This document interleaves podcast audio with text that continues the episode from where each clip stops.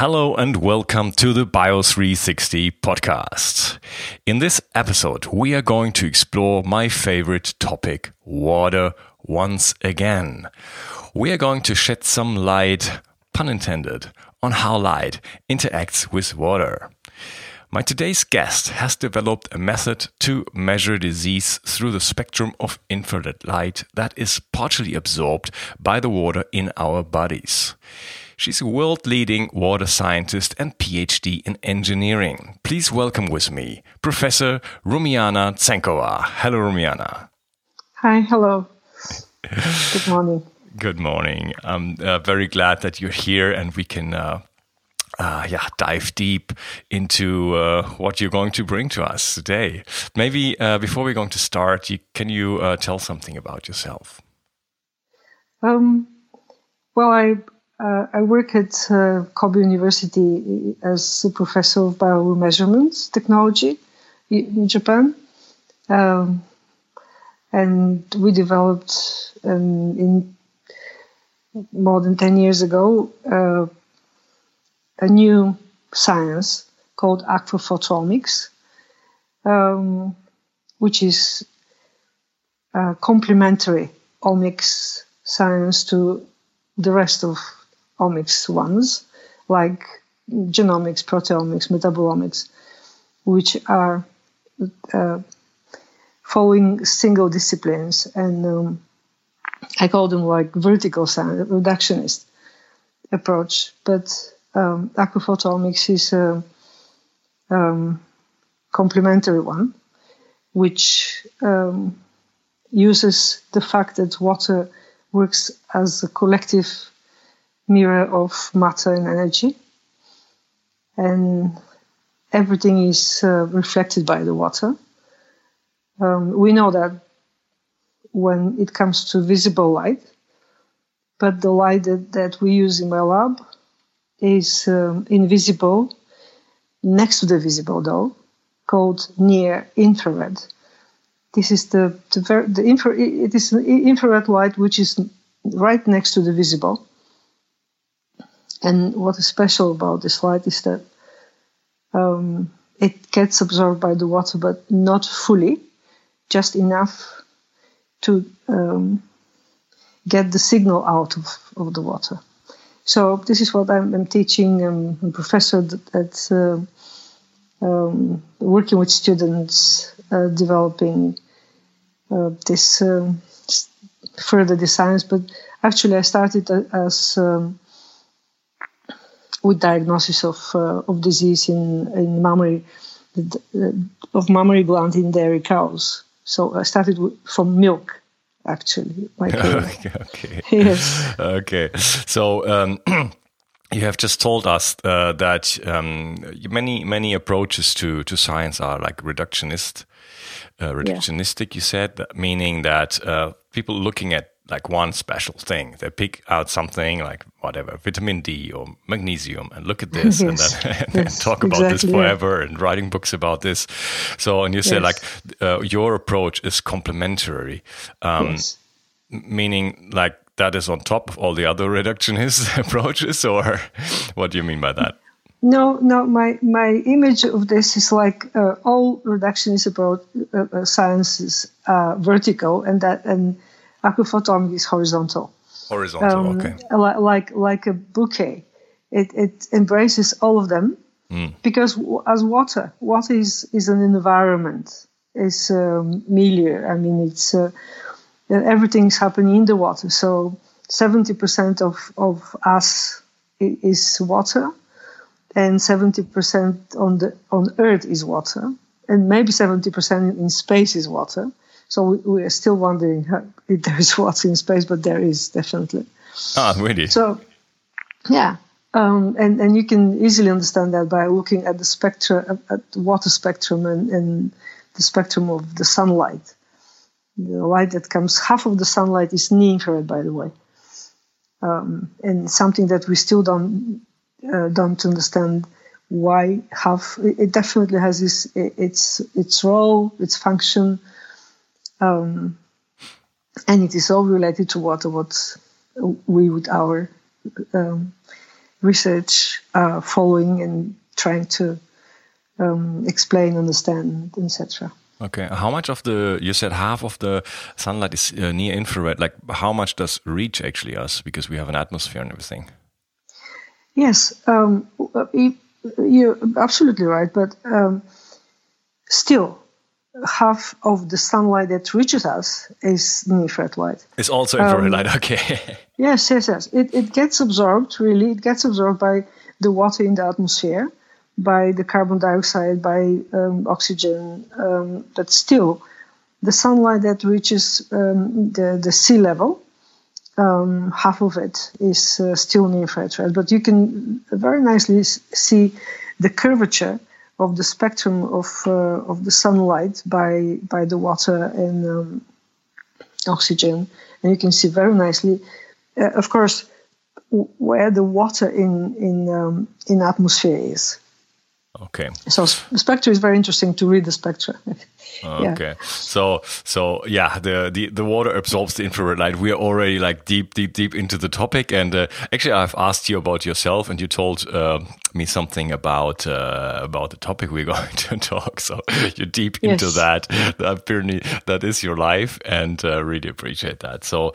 Um, let's just start start all over again and uh, just start from the beginning. Uh, maybe just you, could you just like in, in less than a minute just summarize what your work is about and what we're going to learn in this podcast? Um, probably uh, uh we're going to learn that number one, water absorbs is the only substance on Earth that absorbs any kind of energy. So you imagine electromagnetic spectrum, um, and we call it light, and uh, X-ray from X-ray to radio waves. All everything is light, and water absorbs all these energies. There is no other molecule on Earth that absorbs all um, energy. So, which means that water itself is um, a collective um, substance of different different elements in, in a way. Number one, so we're going to learn how our bodies absorb, uh, uh, being 70 uh, percent, nearly 70 percent water, how our bodies absorb light, sunlight, and what we can learn if we can analyze this light. So analyzing light means uh, um, seeing how uh, different energies, light with different energies, are absorbed by by by water. Mm, meaning that that water reflects, absorbs, reflects everything that is, and so we can find basically everything. Yes. As a, as a signature, Hello? I mean. Yes, exactly. Uh, you, you used the word that um, I'm using very often. Um, the spectrum, our spectrum, is a signature, is our signature, because um, what it uh, absorbs, reflects um, uh, the light altogether, but we can measure all. We can measure uh, light absorbance, we can measure uh, transmittance, reflection. Of course, uh, usually we, we work with absorbance, how much light is absorbed by the water. Uh, but the infrared light, the, the good news about infrared light is that it's not fully absorbed by the water, but partially. So the non-absorbed light comes out and we can measure it. So imagine you have a fibrous, you know, an infrared light goes to your body.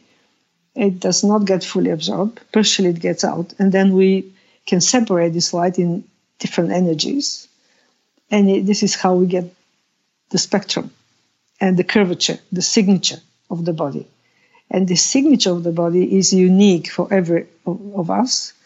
And the signature gets different when we get sick, when we get in a good mood, etc. So it's it's a very it's a collective biomarker. I, I call it in, in integrative biomarker. Okay. Because it has lots of information. Okay, so um, uh, I want to come back to that later at a later point. Yes. Um, maybe just start explaining your work. Like, what is it actually that you're doing? Like, how do you measure the infrared light, and what is your approach? What is your your um, your take on, on, on light and, and health? Um, what we what we started with was we wanted to understand why um, we cannot make a, a, good yogurt out of um, every milk. Um, so it came out, out that a sick cow produces some milk that cannot make a good yogurt and, and uh, good cheese. So, and coming back to, to answering the question why, it came out that the, the cow is sick. And so we, how we understood that by illuminating near-infrared light through the milk and getting back the spectrum of the milk, which means uh, different energy, um, the the amplitude, the the rate of absorbance of different energies uh, of near-infrared light coming out of the milk. So we can analyze this with spectrophotometer. It is the instrument that we use, and the the signature of the milk was telling us which milk is coming from uh, mastitic cow, which means a cow with mammary gland inflammation, and which milk is coming from a healthy cow. And uh, yeah. Yeah, yeah. So, so, so by pho- uh, uh, photospectro, uh, no, spectrophotometry. Spec- yes, yes, yes. Spectrophotometry. You could you could tell which cow actually has a disease or not. Exactly. Okay. Yes. But then later on, we figured out that the difference is the immense difference in, in the signature comes from the, the specific water absorbances. So it's not that much in, you could have absolutely the same milk components like mm-hmm. uh, milk fat and protein and uh, lactose. Um, uh, but but the, the water molecular system is uh, changed in a sick house. So that that was eye opening. Um, that was the, the first idea to start looking at the water and understanding what water exactly is. It's it's not just H2O, one single molecule. It is a system of molecules that are like soldiers and they do different functions depending on how they organize themselves. Mm, okay, so so there is a certain quality of the water that you found out, and could you just define that a little bit because we have a lot of um, conceptions and ideas, and uh, there's so much unclear about water in general. Um, what, how would you define quality of water? Um, now, the, the question about quality of water um, probably has a few directions. So yeah. I will pick one. One. Mm. Uh, when you say quality of water or water quality, um, the understanding at the moment is what molecules do you have in the water, and and people that work on wa- water quality are uh, um, working with everything but water.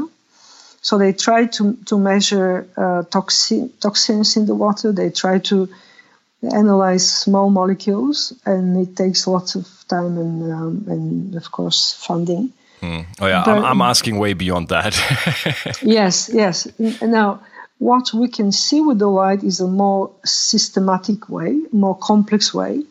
Uh, we could see the whole spectrum of water, which tells us if the water is um, has um, abnormalities. I mean, just just one word uh, if the water, because with, with uh, all the devices we have now, with all the computers and the, the big data, etc., we could have we, we, can store information about the, the, the water that is good for, for health and water that is good to drink and water that is is not and and by the signature of the water we can identify and just have a very fast quality evaluation of, of, of the water on, on another uh, in another way, uh, talking about quality of water, we can also read and understand if the water has a lot of stored energy inside, like hydrogen bonds, the, the bonds between uh, water molecules, mm-hmm. or w- uh, water has, uh, I call it, is more working like has water clusters with um, hydroxylated water clusters with, with charged water clusters. Uh, charged means uh, with with uh, electric potential, which means that they uh, easily interact with other molecules in the system, and actually play a very important role of conductor in the biological system in aqueous systems. And this is how the water quality and where the water quality comes from from from the it electric potential of, of of of restructuring yes. and and being in exactly. in, con, in, constant um, movement. Yeah, movement and and um, reaction, being being reaction friendly to everything that is. And interaction with other molecules. Yes. Yeah. Yes. Okay. Yeah, I think that's that's one of the key points of water anyway that you can't really like you know you just can't put your finger on it and say like this is water. It just the moment you do it, it has already changed. Is that true? exactly. Yes. Uh, uh, uh, water is a beautiful example of how everything changes on Earth, and there is, um, and people in in spectroscopy usually want to have always the same spectrum as a criteria for a good instrument, and this is not the case with the water. You will never get the same spectrum um, and this is the beauty of it. Okay. I mean, what is, so, what so is changing? It, it, drives the scientists mad. well, if you understand water, no, it makes you happy because it makes you happy. Yeah, um, yeah the changes of the changes bring you information. So this is a big um, um, thing, uh, mm. a very important step in science. Yeah. Yes. So you said like okay, um, water absorbs everything. That's that's including EMF, right? Yes. Yeah, everything yes. is everything. Just Every- wants to to point that out that that our electromagnetic yeah. uh, fields, like from 5G and whatever's coming up, and, and GPS and everything we have, is also um, absorbed by the water everywhere yes, on earth very, and and in our bodies in our brain in our eyes and everywhere it is yes yes yeah. a very important point yeah. our eyes are 95% water mm. and we have to be aware of this and our brain is more than 80% of water 83 and and water is easily influenced by very weak perturbation even and and water is changed not by of course, it is, it is changed by strong perturbation, but it's even more changed by a very weak perturbation. So um, you made a wonderful point. Yes, electromagnetic field with all these cell phones that we are walking with and sleeping with um, are influencing the water in our bodies. Yeah, I just, I just, I just had a thought. Um, um, maybe 15 years ago, I mentioned that in my podcast with uh, Gerald Pollack. Also, uh, I've read books from a German guy that nobody knows out of, outside of Germany. He's called Friedrich Hacheney, and he predicted the fourth phase of water 15 years ago. It's, uh-huh. lit- it's literally standing in his book. He says like there must be a fourth phase of water, and its nature will be electric. And um, so uh, just just had that uh, thought. He said like if you if you um, speak something, a vowel or something, there's a word that forms a crystal. And if you actually exhale or speak that word to a very cold window, then you can see the, the, the formation of crystals. And animals don't have that. I've actually never tested that. But that meaning, like, I'm w- without words, we're structuring the water in a way, maybe and mm-hmm. so in, in a conversation, the other person is actually inhaling that. You know, you're, you're in that kind of field of, of words that form a certain geometric st- structure in the water. And I just wanted to point that out because if, whether it's true or not, but just to get that idea how fine and how well woven all that all that is. And now we're coming with EMF and just like you know with pulsed uh, electromagnetic fields and just like you just imagine what it does to that uh, to that um, to this special quality that that we actually have. Yes. Now uh, it is i want to to be very logical and, and maybe uh, if we can all follow this logic we will understand.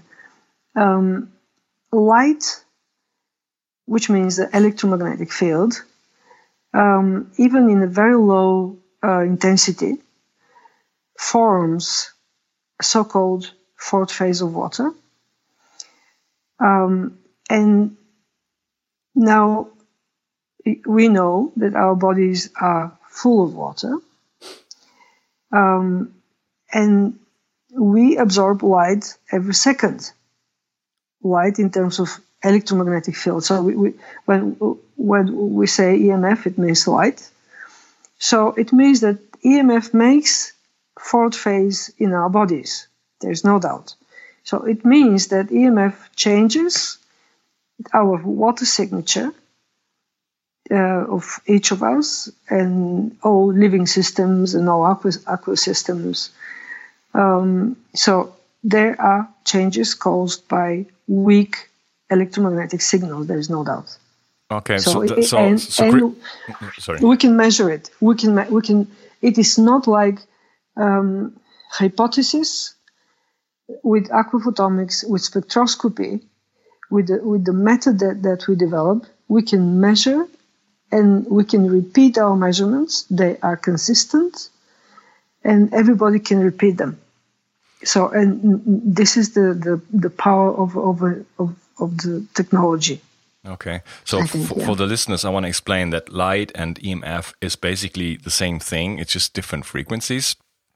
It's yes. all electromagnetic radiation.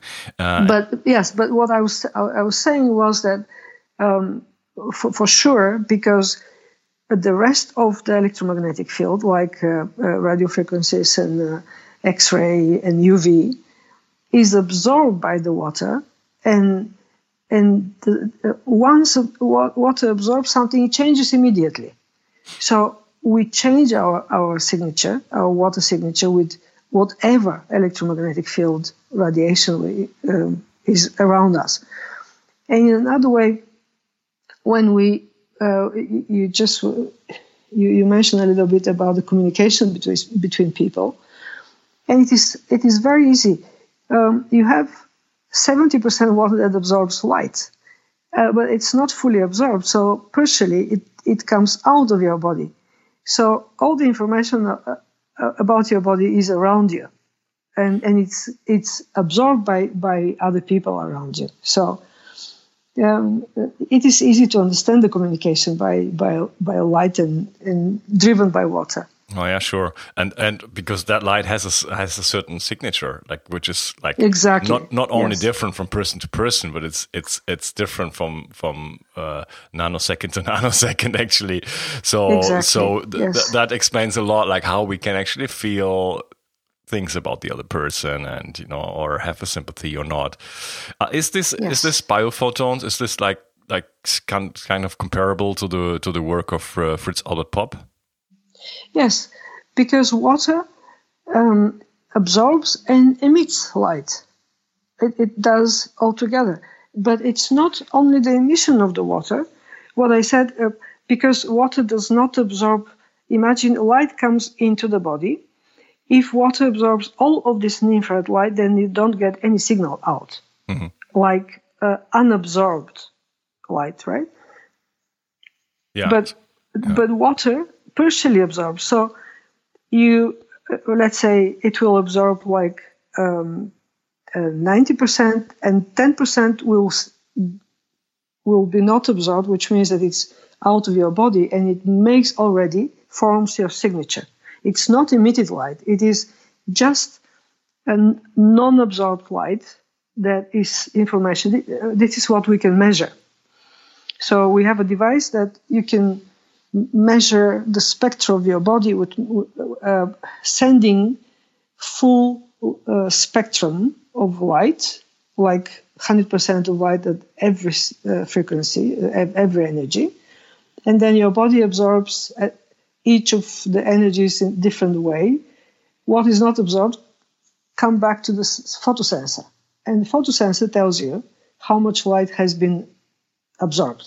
So this is the information that tells you what is the, the your signature. Okay, okay. So, so yeah. the water is not emitting the light by itself; it's just reflecting it. It absorbs something and reflects the rest, right? Yeah, it does both. Uh, but emitted light is on the top of um, non-absorbed light.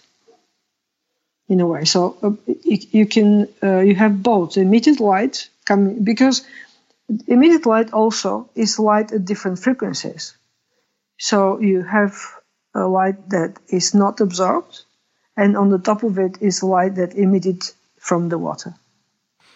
All right, got it. So, um, Rumiana, I would like to take the opportunity to um, to separate uh, the podcast at this point. And uh, yes. thank you very much for being here today. And uh, we continue going to continue in the next episode. Thank you. Okay, thank you. Bye. Bye.